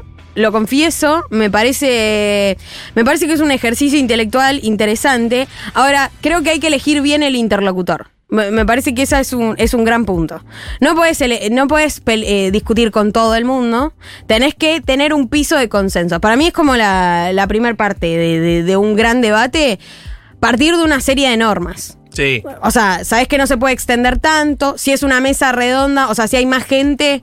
Siempre me imagino como el momento de debate más como en una mesa familiar, ponele. O en un rancho con amigos. Como hay más gente, no es un mano a mano. En el mano a mano no discuto. En general cedo bastante. Pero en grupo, te imagino. Pero en grupo tenés que, primero, primer regla de un debate en grupo, conseguir aliados. Es muy importante conseguir aliados. ¿Cómo te gusta la rosca, eh? Eh, Somos muy rudas las peronistas. somos muy rudas las peronistas, sí, hay que conseguir aliados. Pero después, otra cosa que pensaba fuera del aire, por ejemplo, al Uber nunca se le discute. Al tachero nunca se le discute. Sí, hay, hay discusiones que no hay que dar. Sobre todo por el contexto, por el poder que tiene la otra persona. Está manejando un auto, literalmente es un arma. O sea, eh, te puede matar. Te puede matar. O sea, te, te puede bajar, de hecho, el auto. Y del- del- entiendo que hay gente que le debe haber pasado de que te bajen del auto. No, no, no. O sea, Al- eh, a un a alguien que te está sirviendo comida tampoco se le debate. Al, al mozo no hay- se le. Hay, hay gente que le pide muchas cosas. No, la no, comida. no. El mozo Qué es un aliado tuyo. Sí. El problema está en la cocina, de último, al dueño del restaurante. Pero el mozo es tu aliado. No te metas con el mozo. Te va a escupir la Sí, comida, la exactamente. Yo traje algunos tips. A ver. El primero es eh, escuchar todo el argumento. No hay que interrumpir al otro. No interrumpas al otro porque ya ahí lo pones del orto. Si yo te estoy dando mi argumento y me interrumpís, así como ¿Ves? acabas de hacer, no, me, loquita. Bueno, me pongo tal vez, como te, loquita. tal vez te quiero poner loquita. Pero si vos estás Ah, debatiendo. Ah, ah. Eh, El intento de poner loquita no, no va a llevar a un buen puerto. Si, yo si soy Sergio Tomás Massa, mañana miré, ¿sabes cómo lo interrumpo? Ah, bueno. Amigo. No, pero no es legal porque son las reglas. Güey, que me, me- métanme preso. Que me metan preso, queridos. ¿Habrá eh, penalizaciones por no cumplir las reglas? No. Cállese Eh, la boca. Sí, cállense la boca. Otro, otro tip que tengo para darle a la gente que quiera debatir, y que quiera debatir de verdad, no que quiera destruir al otro, es que en vez de decir, no, la cosa es así, hay que decir, sí, y además, tal otra cosa. ¿Estudiaste comunicación vos? No, no estudié comunicación. No, no, no. Yo la carrera de comunicación de la UA no la hice. Pero um, sí entiendo que hay algo de ceder en esa primera instancia, que decir como, vos me estás contando algo y yo te digo, sí, sí, es verdad, pero además, mi argumento que rebate el es tuyo. Bueno, si, hace que el otro si escucha. te pasás por la culo, por la cola. Mi argumento es lo mismo. Me decís sí, pero y decís cualquier cosa. Pero ponele, estemos, estamos discutiendo vouchers, ponele. Y vos me decís, la educación está mal. Y yo te digo, sí, no, pero además el problema es que los docentes eh, cobran mal y los edificios están mal. Bueno, ese es mi argumento para decir, no es por ahí que hay que recortar, no es por ahí que hay que eh, habilitar los vouchers, sino que hay que pensar cómo resolver el sistema de educación que está mal. Pero te estoy cediendo el argumento de que sí está mal. Coincido ahí por. Igual banco parte. mucho tu metamensaje. O sea, hay algo fundamental en este tipo de debates en el que se va a dar mañana, por ejemplo, que es las formas. Las formas. Por ejemplo, Victoria Villarruel, eh, en el debate de vicepresidentes, eh, no, no sale nunca de su, de su eje. Y para mí las discusiones familiares, la persona que pueda hacer eso ya, Ganó, ya ganó. ganó. El ano Por más de de que- Batman. Todos Claro. lo- porque aparte, ¿qué va a pasar? Todos lo van a escuchar cuando esa persona hable. Y eso es fundamental en un debate. Que vos puedas completar tu argumento sin interrupción. ¿Entendés? Eso es. eh, lo, lo fundamental es que vos termines la oración sin interrupción. Eh, otro tip que les traigo. La repregunta es fundamental. Sí. Porque hoy en día deja muy expuesto la falta de argumentos. Explícame mejor eso porque me interesa, le decís. Oh, ay. Se queda sin nada. Me interesa, me interesa lo que estás para decir, lo que estás diciendo. No me interesa en absoluto, pero no importa.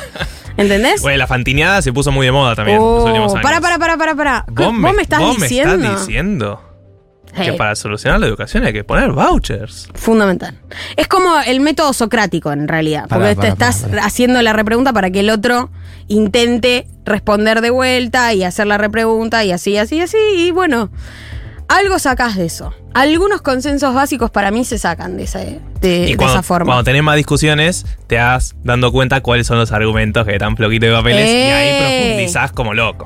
un buen debatidor No sé si se dice así. Sí, sí, sí. Un buen debatidor es aquel que se hace más fuerte cada vez que tenga más debates. Sí, obvio. si vos ganas una discusión en la primera, debatiste mal. ¿Por qué? Porque sí, porque no ganaste ninguna skill para el próximo debate. Ah, ok, ok. No, tal vez debatiste, pero tenés que seguir profundizando, decís. Como hay que. Hay, que, seguir sacar, formándose. hay que sacar, hay que sacar, hay que sacar de ahí. Bueno, para mí, fuera de joda, eso re debe cambiar, tal vez lo vamos a ver mañana, eh, entre gente política de carrera. La cantidad de debates que debe haber tenido Sergio Tomás Massa versus los que debe haber tenido Javier Milei, ¿no? Si hacemos la estadística de debates jugados, debates ganados, debe dar bastante a favor de Massa. Y si, supone. pe- pe- si pensamos a los dos personajes estos, Massa y Milei, y ves eh, la forma en la que tienen, por ejemplo, de dar notas, Sí. Massa es mucho, déjame terminar, yo te dejo terminar, déjame terminar. Milei es más de interrumpir. Milei es más de, no, no, pero déjame, déjame que te explique y no explica lo No puede que- decir eso. No, Claro. se saca. Es una Sí. locura. Se saca. locura! Son todos unos. Conan. Ay, si mañana Massa dice Conan en algún momento. Uh, que lleven carteles. Lo dirá, ma- lo dirá Miriam. Miriam le dirá algo de Miriam, Conan. Miriam para mí, porque viste que la dinámica del frente de izquierda en los últimos debates fue llevar cosas como medio para redes, Del guiños. clipcito, Sí. el clipcito. Hola, ¿qué tal? Alguien mandó audios.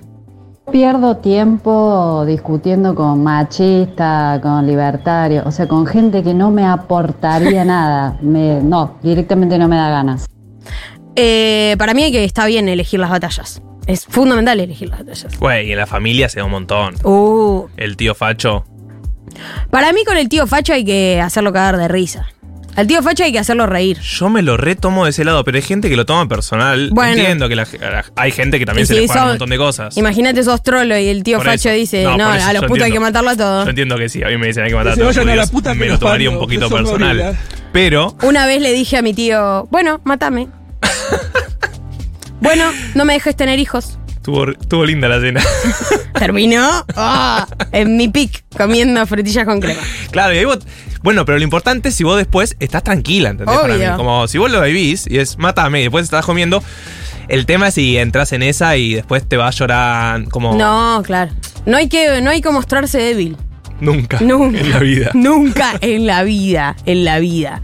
¿Hay más audios? Hola.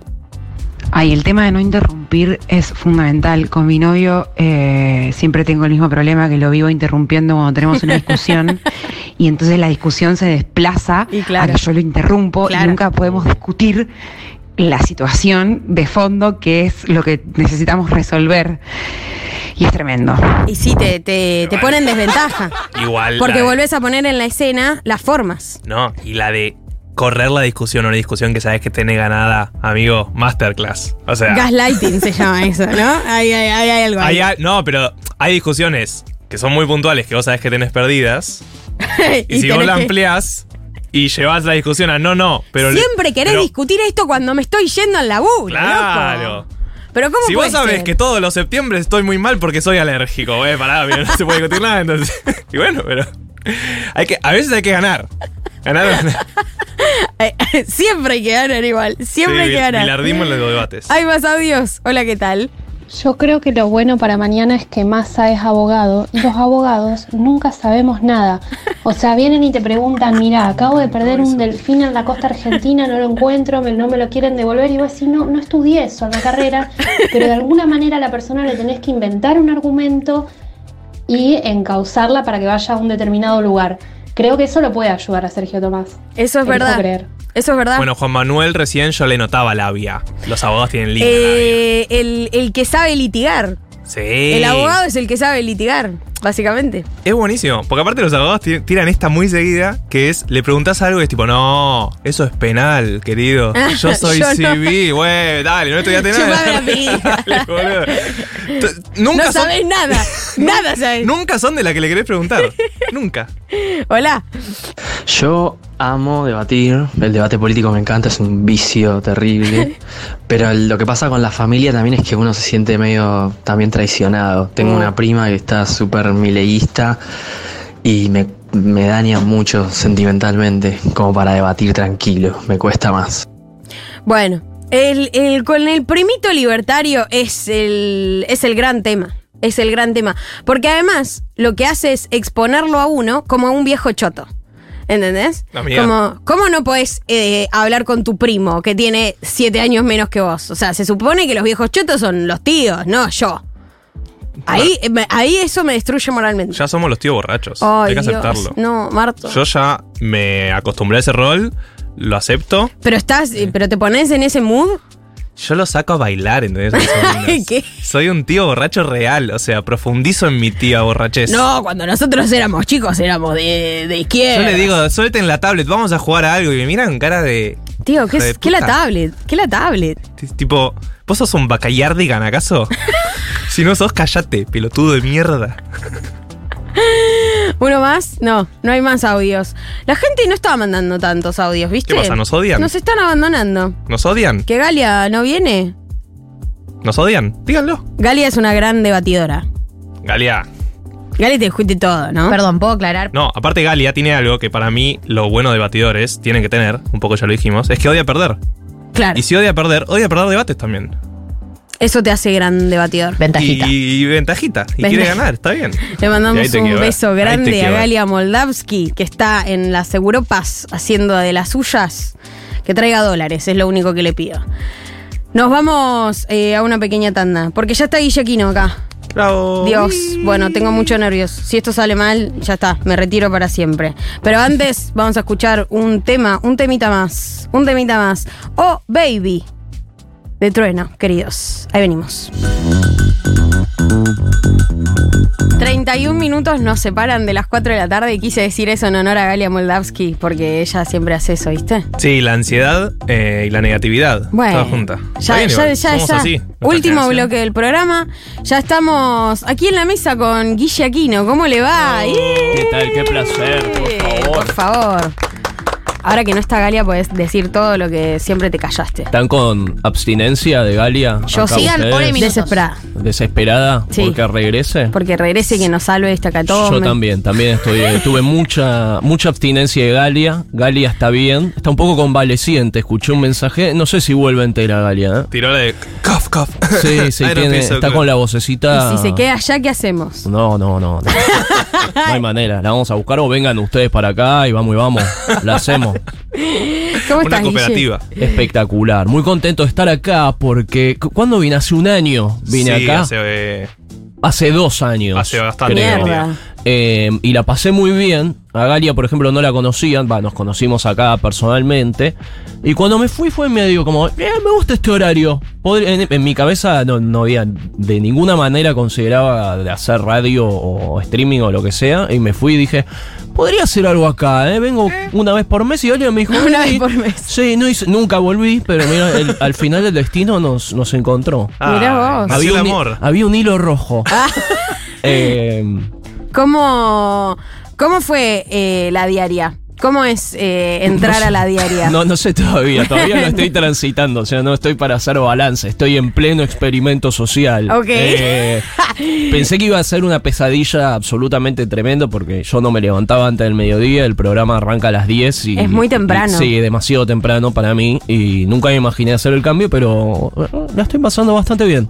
¿Hay, ¿Hay algo de la automatización que ya entraste en esa? O sea, ¿crees que ya estás automatizado? Te levantas a la mañana y decís, bueno, listo, tengo un programa, chau, bye. Sí, perfecto. Además tengo eso de que me he visto todos los días igual, eso me dio mucho placer, eso me cambió la pensado. vida, Boludo, me cambió la, vida, porque ahí me, ahí me ahorro un rato largo de qué me voy a poner, Total. ¿entendés? Me Y levanto. decisiones. me- eh, cuantas menos decisiones pueda tener por sobre mí en mi vida, el programa se llama Escucha Ofertas, pero para mí en realidad estoy cansado de escuchar ofertas.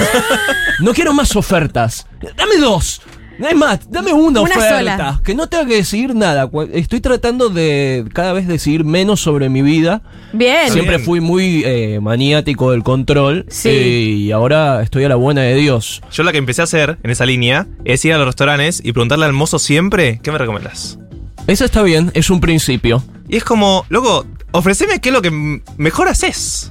Ven, Sí. Vendeme con un plato. No quiero elegir, me No gusta quiero todo, elegir. más o menos. Sí, de última, si te trae algo y es una verga, es culpa de él, no es culpa tuya.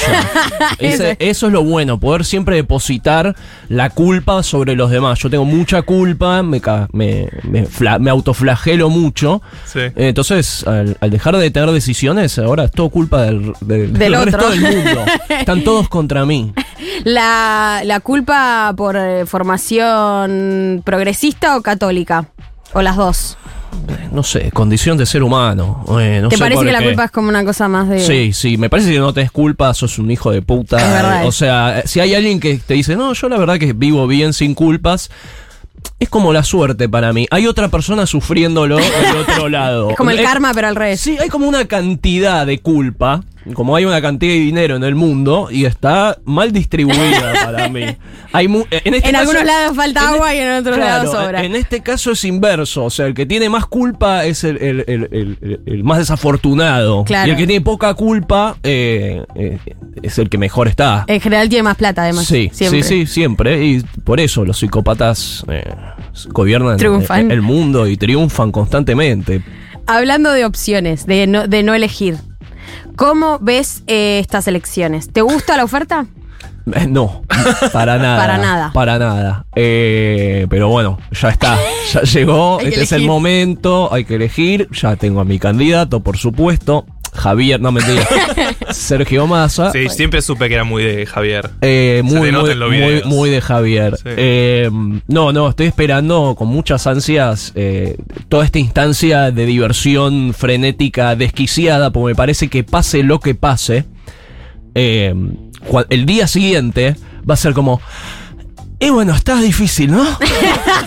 Es como, no sé, no es que se solucionó todo. A, de- a lo sumo, con suerte, puedo decir, eh, no pasó algo peor, pero eh, medio que cuando baje todo, Sí. pone, gana masa. Ponele. Está todo bien, ¿eh?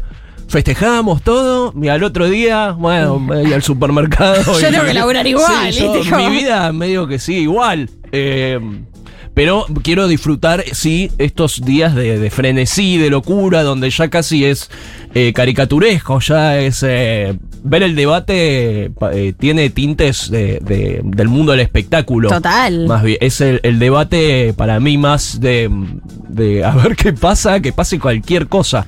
Para mí tendrían que poner cosas locas como botones, Sí. una llamada que puedas hacer. soy Sergio Que- que alguien- programa de Julián Wage. ¿Cómo Total. tipo pulsaciones. Ay, por favor, sería espectacular. Claro, llevarlo realmente al límite del espectáculo Sí. televisivo. Porque ponele, vi el, el debate de la ciudad y me embolé un poco. Porque, porque se notaba que llegaba muy. Cuando llega muy bien al tiempo. Sí, está muy coachado. Cuando tienes un, un- cuando tienes un segundo que te sobró.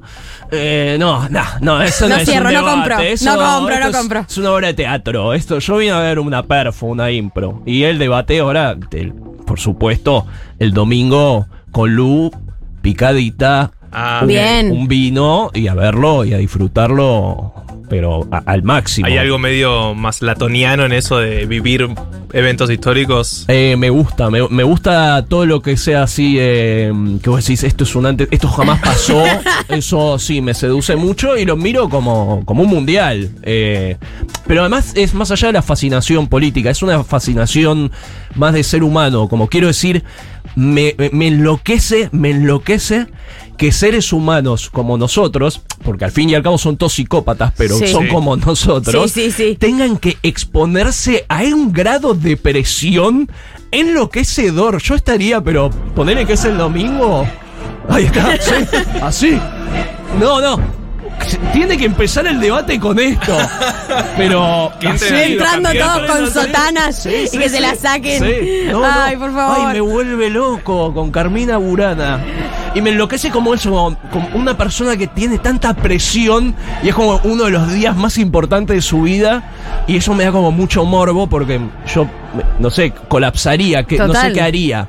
Sí, Bueno, es muy fuerte. eh, salió la versión de que Javier Milei no estaba apareciendo mucho porque eh, en las redes decían que estaba mal. Y me parece lo más lógico. Si sabés, si vos pensás. Yo también estaría con ataques de si pánico. pensás Mal. que vas a ganar No, la no, presidencia no. de este país. Es el que con el que más empatizo. Claro, yo pienso No, no. como, claro, estamos empatizando. Yo la, yo, la, Re Filio, yo bro. la- yo la tiré, yo la tiré en el programa. Eh, para mí, si Javier Milei el domingo se pone a llorar, gana, Gana las las elecciones, en primera vuelta. No. Bueno, No alguien, le dice algo y, él, y, y de repente es tipo, ahí está. Y dicen- le dicen Conan. Y él Sí. dice, ¿Conan? Mil- no, que él pueda llamar en pulsaciones a Conan. Y que le con tire la data. medium.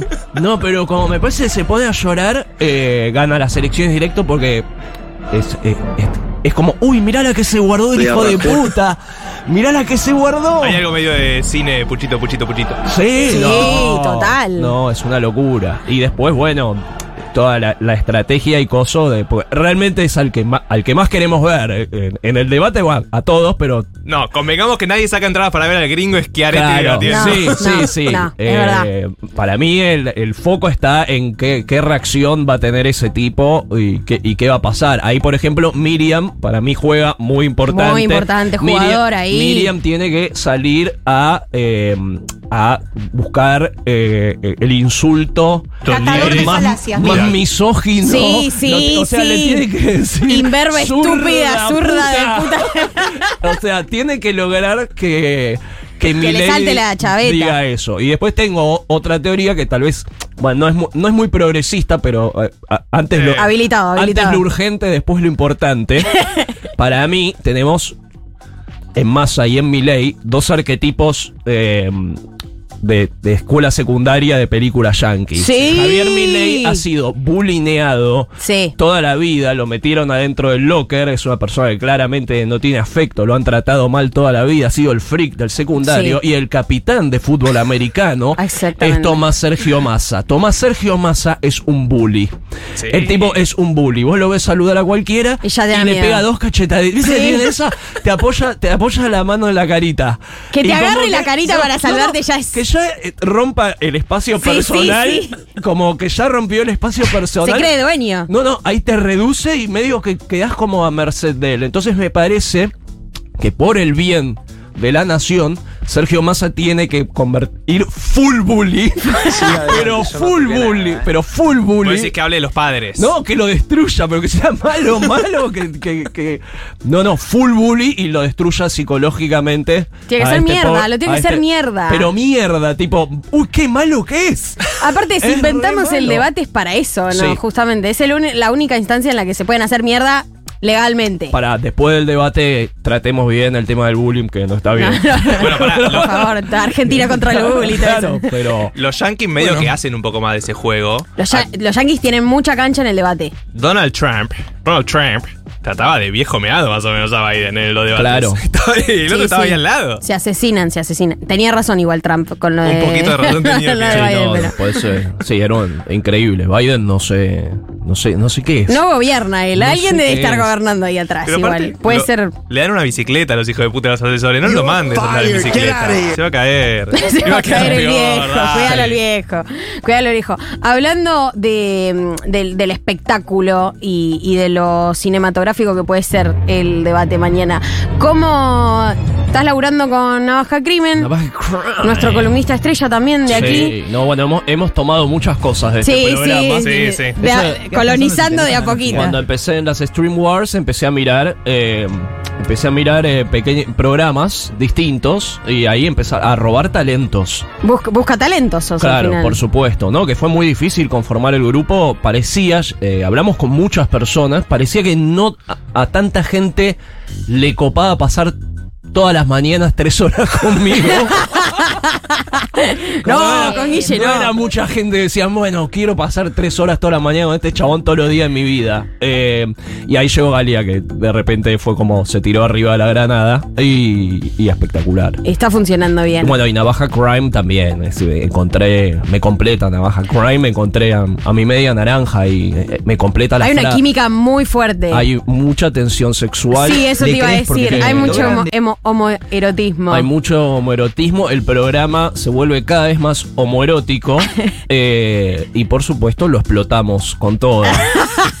Están tratando de juntar un par de likes ahí. Sí, sí, Funciona, claro. Funciona. Funciona la, funciona la relación. La tensión siempre, siempre al aire tiene algo.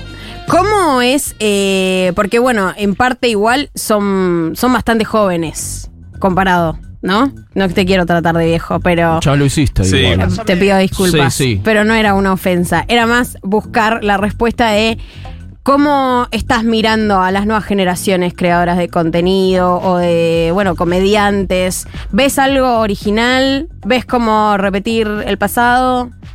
Eh, ¿Te pasa algo? No sé, no sé si me pasa mucho o si miro mucho. O sea, a priori, como viejo meado, eh, tengo que decir que siempre todo me parece un poquito mejor en mi época. Hace un, En el tiempi- pasado. un tiempito antes. Entonces, eh, hay un lugar donde considero que eh, esta nueva generación de jóvenes es la más idiota que yo vi en Sí. mi vida. Lamento decirlo. Eh, confirmamos, confirmamos. Bruscamente. Me parece mensaje. muy, ma- muy mala generación, lo lamento. No digo que la nuestra fue buenísima, pero. eh, pero bueno, es como eso. Es, es como.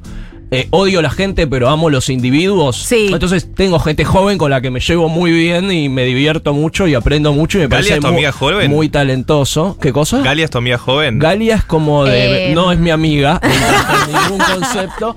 Pero sí te diría que es la persona más joven con la que paso más tiempo hoy por hoy. Claro. Sí, re. Eh, eh, pero bueno, Galia también, todos navaja, todos son medio alma vieja. ahí Sí, también, no hay son- algo. Pero si no, no, no podrías, no podrías seguir el ritmo. Toda gente que, que está llegando a los 40, eh, para mí se, se cansan. Necesito a alguien que, que, que- que explique qué es FOMO, ¿viste? Claro, O claro. Que, es un fuckboy, ¿viste? Es, es streaming, tampoco estamos elevando la vara intelectual. Es, es un programa para estar despertándote cada tanto, sí, algo interesante, una charla bien, pero también es una compañía y hay, que- es hermoso hablar de estupideces, liberar la mente de. Después informate en otros lados, qué sé yo, tendrás otros espacios. Eh, para mí es ciento- eh, 100% entretenimiento primero. Hasta ahora. Pero hay gente que consumís, o sea, hay gente de esta generación que vos ves y decís, che, lo que está haciendo este pibe está piba. Lo que pasa es que ponerle lo más lejos que voy ya está más, más del lado, me parece, está más del lado de mi generación. Ponerle. Me gusta mucho Rebord, pero también Rebord es un tipo de 50 años para mí, ¿entendés? Claro. Para mí es como no me. Pero poner es un chabón que cumplió 30 años este año y yo soy muy fan de él desde, desde, desde antes del. De cemento. de- de- yo soy de cemento, de Claro. Rebord. De hecho, yo me reuní con Rebord para decir, che, vení a laburar en el equipo, qué sé yo. Él muy sabiamente dijo no y explotó como un fenómeno espectacular. Eh, y después de, no sé, en humor y esas cosas, no, no miro mucho. Creo que to- mucho se pasó a TikTok, calculo. Sí. Y como no entro a TikTok jamás, eh, no veo, no veo como, qué sé yo, me, va- me parece que es un- unos formatos que son muy instantáneos y como que volvió a pegar la vuelta. Yo todavía soy muy de el formato horizontal, me gusta que tenga un poco de, un poco de cine, un poco de, de guion, de, de- de narrativa y que sea más largo. No pareciera que, que es lo que más copa ahora, pero no sé. No, como en términos capaz de oferta no es lo que hay tanto. Pero porque capaz que requiere más la Bueno, no, capaz Sí, no, no. requiere más laburo, claramente. Sí, no, no, so- y son eh, totalmente signos de época, como decís ahora con el celular, la verdad que se ve bien, se graba bien, lo agarro, está todo armado para que te filmes, te edites ahí dentro del celular y lo subas a una red social y lo puedes hacer todo vos solo, y porque además no tenés plata para pagarle a nadie, porque Claro. aunque filmes la verga más bajo presupuesto del, del mundo, es caro. Sí. Eh, y nadie te lo. Nadie te lo paga muy bien. Es verdad. Eh, como. Es que dura que- todo 24 horas. Lo, claro. ¿Por Eh, qué te pagaría más por claro. el producto? De hecho, yo empiezo a hacer streaming en realidad para eh, salvar el sketch.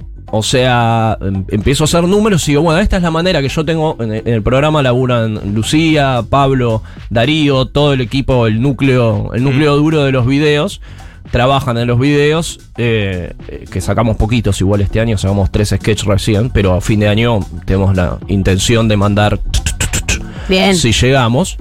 Eh, y vi la oferta todo, y digo, mira, la única manera que yo tengo de mantener este grupo de trabajo y que podamos seguir trabajando todos juntos, porque ya somos gente adulta, gente con hijos, gente que ya no, no, no te podés dar el lujo de, de lo hago solo por pasión.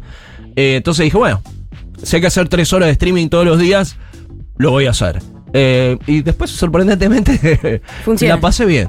Estamos hablando con Guille Quino, actor, guionista y streamer. Quiero preguntarte cómo te llevas con ese título.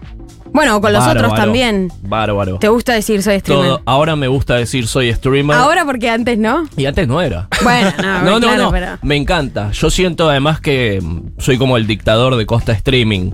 Como que tengo una pequeña isla ahí donde yo, donde mi capricho es ley. Claro. Eh, y ahí bueno, están las dos grandes potencias ahí afuera matándose en una guerra mundial y yo simplemente miro el espectáculo y espero en algún momento a los refugiados de los que, del bando que muera. Y están cayendo. Y van cayendo. Y van cayendo, como en toda guerra. Ay, pescado.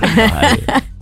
¿Y pensás que hay espacio para que se sumen más? Porque viste que ahora, bueno, justamente con el debate, va a haber una cantidad de reacciones en streaming de todos los medios importantes. sí, sí. María Laura Santillán va a ser streamer. No, no, se, se vuelve una cosa ahí medio Inception donde ya calculo que debe existir que alguien va a hacer el stream del stream del debate. O Por sea, ponele, yo me pongo en Twitch y digo, bueno, me voy a ver a Julia Mengolini, Obvio. a Juan Di Natale haciendo el streaming, mirándolos a ellos, opinando lo que ellos opinan.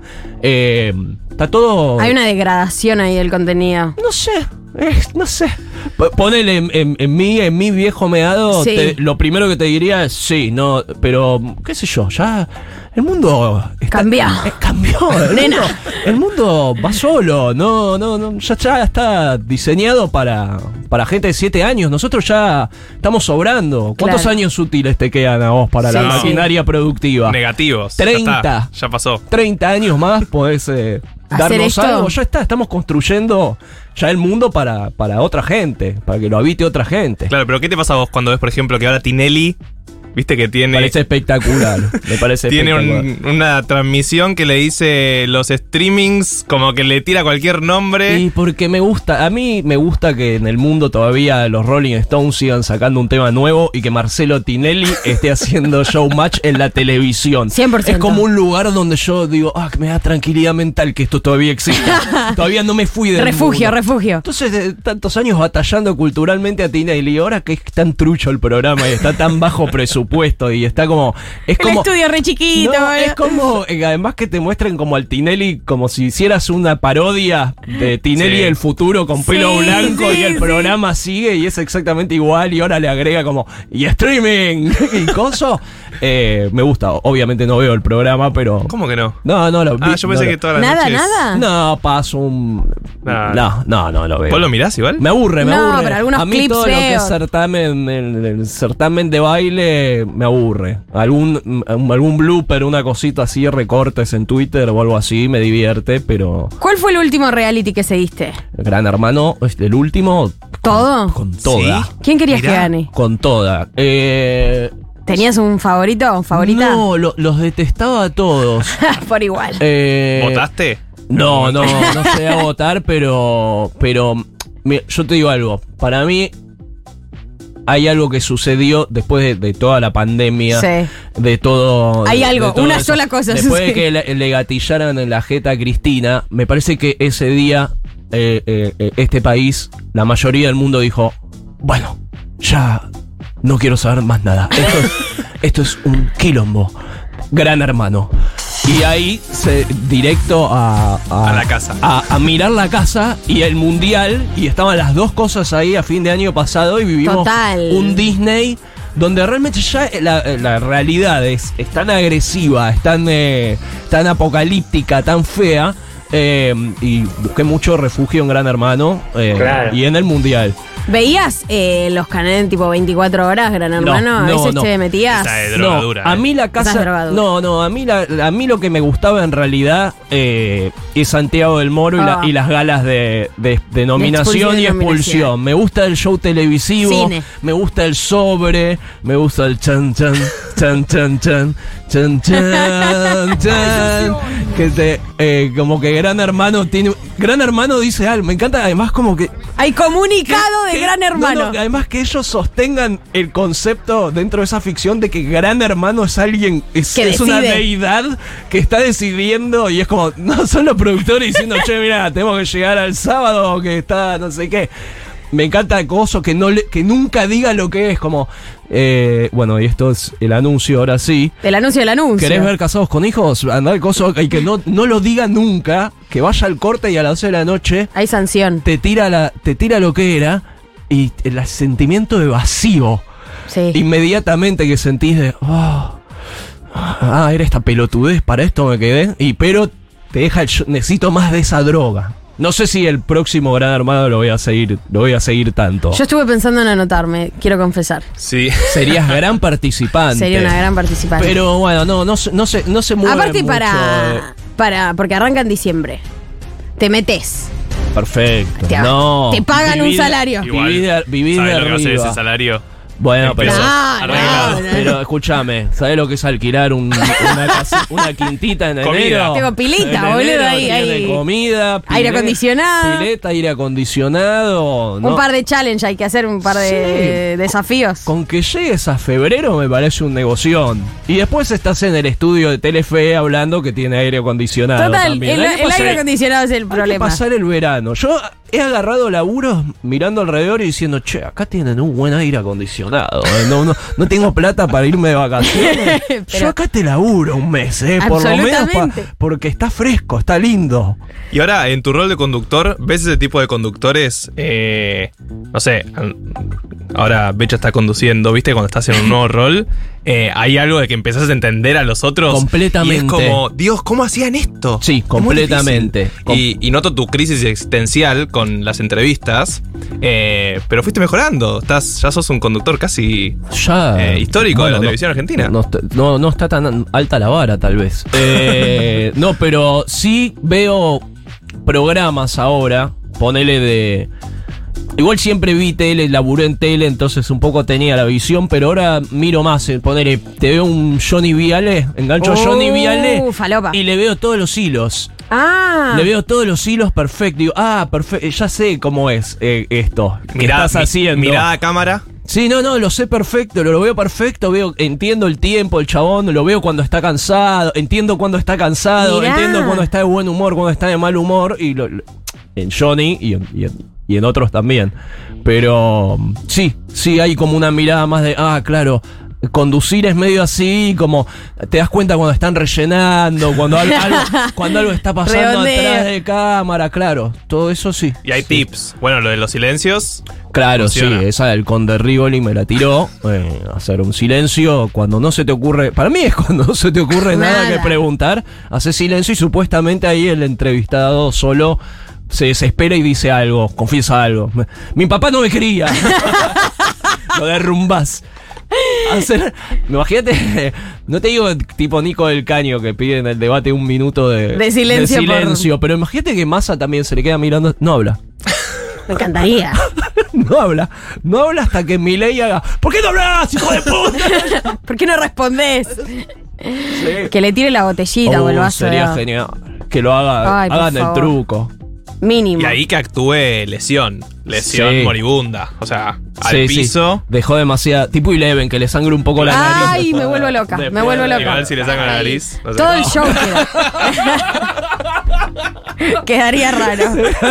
El meme. El meme para siempre. Lo Sí. hacemos presidente igual. Sí, sí, sí, sí. Eh, voy a hacer una pregunta completamente out of context, pero me interesa. ¿Qué preferís de nuestro próximo presidente? ¿Que salga un video porno de él o que se descubra que toma falopa? ¿Qué prefiero? O sea, ¿qué es? Qué, ¿Puedo qué- elegir las dos cosas? Las dos No, cosas no. deben existir, pero Eh, sí, seguro. que salga a la luz. No, me parece que en términos democráticos un video porno tendría menos impacto Total. que ver a alguien tomando falopa, porque ahí, ahí hay más preguntas en la falopa. Eh, Bueno, pero ¿Cómo cada, la consiguió? cada cuánto lo hace. cada, cuánto. cuánto lo hace. ¿Qué estaba para hacer antes? ¿Tiene un consumo problemático con esto? ¿Esto es algo que, que lo puede confundir a la hora de- Claro. de, de conducir un- una nación? Columna Ojalá nunca, Nación Más. ojalá nunca tengamos dirigentes que tomen cocaína. es lo único, es la única que nos falta. la merca! Es lo último. Me entero de eso y es como, ¡ey, no! La salida es Ezeiza. ¡Basta! Y yo Sí, tengo una noticia. Con mis pibes no. Claro. Combinación no. Igual hay muchos rumores de. Había un rumor de Alberto que tenía un Eh, video hot de un ascensor que nunca, nunca se salió. comprobó. Se para mí tiene que salir, en algún momento tiene que salir. Pero, Pero- nunca salió y todos esperábamos que iba a salir en estas elecciones. Como se iba a presentar, iban a salir. a Pero ya está. ya está. ¿Para ya qué está. sirve? Tal vez no existe ese video. Era toda una mentira. Tal vez, estar, tal vez existe y lo tiene alguien que por eso Alberto cuando termina la presidencia decís no la pasé bárbaro. Muchas Me gracias. sentí muy cuidado y durante el resto de mi vida no voy a hablar nunca mal de nadie. Lo tiene Karina Milei. Lo Para mí, para mí lo, para mí lo tiene de otro lado igual. O sea, Mañana eh, vas a tener un cuadernito al lado como para escribir cosas. ¿Cómo te manejas con la inspiración? eh, no, no, tengo buena memoria. Eh, obviamente cuando juntamos con Mira, escribir y demás los sketches, eh, muchas veces anotamos, pero ya cuando la idea está medio cocinada. Si no, me, ac- me acuerdo de ideas que todavía no hicimos, de ponerle de hace cinco años, tengo como excelente memoria. Me, me acuerdo, o sea, sé que está ese sketch en mi cabeza, Mirá. y lo tengo y me acompaña, y a veces puedo salir y decir, es ahora. Es- ¿Cómo es- me dice ese timing? No, eh, funciona. De repente es como la idea, si no, le- no la plasmaste es porque le falta un componente que puede ser desde la tesis del sketch que esté mal armada, que no cierre y de repente decís, ok, si queremos decir esto, ahí está cerrado. Pero a veces son más pelotudeces, como, quiero decir, qué cosas eh, contraponés. De repente teníamos como una idea de coso y, y, al- y- y al mismo tiempo tenés ganas de. Estaría bueno algún día grabar en una canchita de fútbol, ponele. Hmm. Y, y vas y estás laburando esas dos ideas por separado y un día te sentás y decís, che, ¿y si hacemos esto en la cancha de fútbol? Y nos miramos como si decimos, ah, qué boludos, Total. estaba ahí. Pero muchas veces es eso, es como hay ideas que van, parece que van eh, lateralmente y de repente mezclarlas decís, ok, es- eso es un sketch. Esto es un sketch. ¿Y hay algo de lo que es el mundo artístico en su totalidad que te quede por hacer y que te den ganas? Sí, un montón de cosas. Eh, con Pablo el año pasado estuvimos también medio borrados porque estuvimos escribiendo una serie eh, tipo para plataforma, para vender a plataformas eh, en, en Pampa Films. Y fue un proceso de casi todo el año y no la compró nadie. Buenísimo, Eh, ahí, me por el subte ahí me hice, ahí me hice streamer. Directo. Pesa. Para mí el camino, para mí el camino lógico era que a mí me den una serie de televisión, que además tenemos una idea buenísima. No la puedo contar porque, no, porque hay que soy- venderla. Hay que venderla y, y además no soy el dueño hasta dentro de unos meses no soy el dueño de la idea. ¿Por qué? Y Para- porque- ¿Cómo es eso? Y según contrato, ellos tienen un tiempo, la productora tiene un tiempo para, ven- Ah. tiene un tiempo para venderlo y, Y si no queda para vos. pasa ese tiempo, es como, está todo bien, es una verga. Anda, ¿no? máquina. Llega, anda máquina, anda tranquilo. Ul- última que te quiero hacer, porque quiero hablar sobre mm, el cine argentino, digamos, la, la- la producción argentina. ¿Cómo, ¿Cómo te llevas con eso, principalmente? ¿Y qué, y qué ves de- del escenario actual, de la oferta actual, de la producción actual argentina? Mira, yo eh, fui a escuelita de cine. Mi sueño principal es ser director de cine. Eh, nunca, nunca llegué a esa instancia todavía. Eh, tengo muchos amigos actores que laburan muchísimo en miles y miles de, de pelis y cosas que, que yo digo, no, no, no, no sé quién las, no sé quién las va a ver. Hay, Claro. hay demasiadas cosas, no sé ¿Te quién las va a preocupa, ver. ¿Te preocupa la audiencia más que la idea? No, no sé, estoy como un poco. Me parece que estoy corrido también bastante, que hace mucho que no estoy mirando eh, cine nacional o. Incluso cine en general. Es como también me pasa a esta edad, eh, medio recurrís a. O sea, ya te has definido todo lo que es bueno. Claro. O sea, nada va, nada va a ser mejor que This is Spinal Tap y nada suena mejor que Led Zeppelin. Ya está, lo Ya lamento. está no, inventado. Para mí ya está, para mí ya está, me quedé tengo pequeños momentos donde algo, bueno, esto me sorprende, esto no, esto me puede gustar, pero pero sí no no no estoy muy abierto a, bueno, me gustó mucho la de Dolores Fonsi. Blondie, Blondie, me ¿te encantó. Está sí, muy linda. me encantó esa peli. Me pareció que estaba muy buena y como que la vi y dije, eh, mira, una peli así me gustaría hacer algo así. No parecía estar muy ser muy cara ni nada. Total. Eh, eh, puro Ahora el cine argentino es muy barato. amor. Este. Hacer una peli me encantaría, por supuesto. Es el, es el gran. Voy corriendo, ¿viste? A los 25 tenía que llegar para hacer Orson Welles. Bueno, se me fue. A los, a los 33 dije, Woody Allen recién estaba filmando, Claro. dirigiendo su primera peli.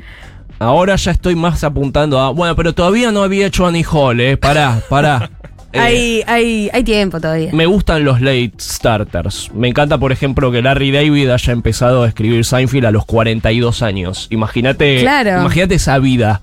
Como que lo, lo más importante que Te iba a llega ser a la tu mitad de- vida te llega a los 42 años recién. Tipo, de, acaba de nacer. Y es, un- es, es lindo tal vez pensar que, bueno, vas a tener un poco, un poco más de, de vida útil que el sueño que es más lógico del joven, o por lo menos el que tenía yo, de tener 18 años y una banda de rock y ser famoso, ya no quedaría nada de mí, creo. Ya a esta Claro. altura, Sí. si me hubiese ido muy bien en ese momento Te de mi vida, no, no me hubiese destruido. Eh, así que bueno, elijo, elijo creer. Entero, Guillequino, muchas gracias. No, gracias, pasó volando, chicos. Sí, mal. Está. Loco Si, esto, ¿no? si el sábado Galia sigue apestada, Dios no quiera, Venís. ya está. Dale. Sí, por supuesto. Te Somos- ocupás la silla. Somos nosotros. Y venís a conducir haciendo Escúchenme, silencios. No, además, escúchenme, ¿qué hacen el. el... no, no, no. El lunes a las 10 de la El mañana. lunes a las 10 de la mañana. Dormir. No sé, ¿quieren pasar a saludar? Epa. Me parece que me voy Se a ver. su sello Me en- parece que me voy a ver. Upa, ahí vamos rosqueando. Eh. Me parece que me voy a ver el lunes eh, en el programa. Arranco a las 10 de la mañana en pijama y me veo la hora y media del debate En vivo. En vivo. Reaccionándolo. El día después. Me encanta. Como Muy debe ser. Muy probablemente a eso. Así Igual que- te digo, tal vez es más. Están- Dicen que es dos horas y cuarto. O sea que ahí tenés todo el programa, Bueno, mejor. Mejor, mejor. Ya está, no hay que pensar Bueno, es que Areti lo adelantaste. Chicos, muchas gracias. Gracias. Eh, y nosotros nos vemos el sábado que viene. Gracias, Flor. Gracias, Juli. Gracias, Marto. Gracias, Rivkas, por la Gracias, comida. Ribcas, por la comida de todos los sábados. Nosotros nos vemos el sábado que viene. Muchas gracias a toda la oyentada. Eh, yo soy Leila de Chara y estuve haciendo esto que no sé si lo hice bien, pero los quiero mucho. Sí, re. Lo hiciste re bien.